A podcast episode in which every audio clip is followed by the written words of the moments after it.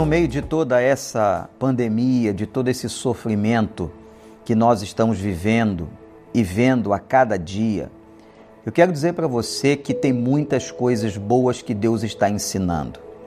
Esse é um tempo de reflexão, é um tempo onde nós estamos pensando nas nossas vidas, onde nós estamos refletindo na existência, no porquê fomos criados, para que vivemos, qual é o objetivo da nossa existência.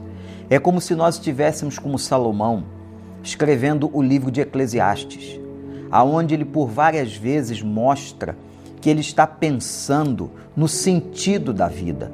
Qual é verdadeiramente o sentido da nossa existência? Eu queria que você pudesse olhar exatamente para todos os benefícios que este momento está trazendo ao seu coração. É claro que nenhum de nós está feliz com as mortes, com o sofrimento, com as internações, com tudo isso que nós estamos vendo na mídia. Mas nós precisamos olhar agora por um outro lado. Se Deus permitiu que nós estivéssemos vivenciando esse tempo, é porque Ele tem um propósito. Ele tem um objetivo para a vida de todos nós, para a minha vida e para a sua vida. Portanto, pergunte a Ele em reflexão, pergunte a você mesmo quais são as lições que tudo isso está deixando para a sua vida. Será que você vai vivenciar uma vida melhor? Será uma pessoa melhor? Uma pessoa com outros objetivos existenciais mais apurados em Cristo Jesus, nosso Senhor? Esse é um tempo de reflexão.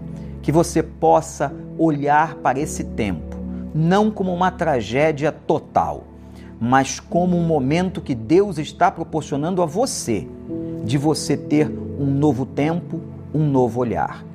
Dentre tantas coisas que nós estamos aprendendo, eu creio que uma das mais importantes é o aprendizado sobre o amor. Como a sociedade e todos nós precisamos aprender sobre o que verdadeiramente é o amor. Nós não queremos aprender com esta linguagem secular do amor. Ela, na verdade, nunca conseguiu nos ensinar nada. Mas quando nós olhamos para a palavra do Senhor, quando nós olhamos para a Bíblia Sagrada, nós passamos a aprender o verdadeiro amor. Esse amor que começa em Deus, esse amor que não espera de nós uma retribuição, mas é um amor que nos ensina o altruísmo, que nos ensina a dar de nós mesmos às pessoas, a ofertar um pouco do nosso coração, a compartilharmos um pouco da nossa vida. É esse amor em Deus e em Cristo que nós precisamos aprender. Eu quero ler para você um capítulo, vou ler o capítulo inteiro, mas sei que apenas a leitura deste capítulo, e eu não farei nenhum comentário sobre ele. Somente lendo este capítulo, ouvindo você este capítulo, absorvendo no seu coração, você será abençoado pela palavra do Senhor. E este capítulo é o texto máximo que nos ensina sobre o amor.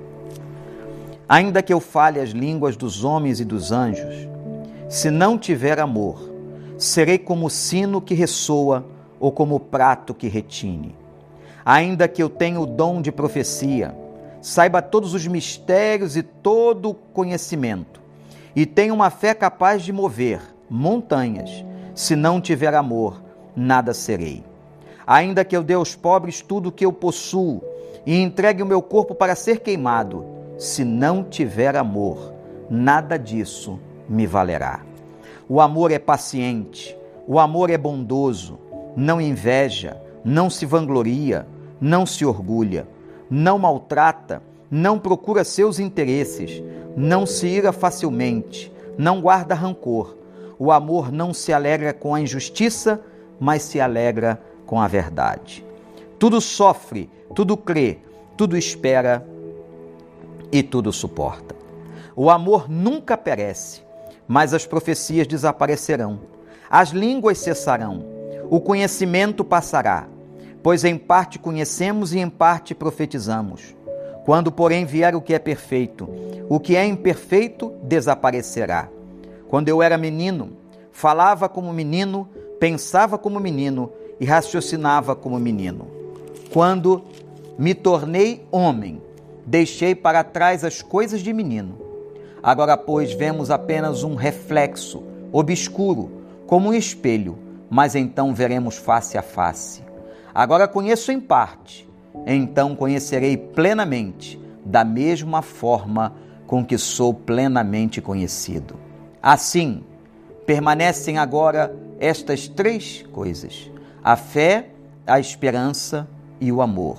O maior deles, porém, é o amor.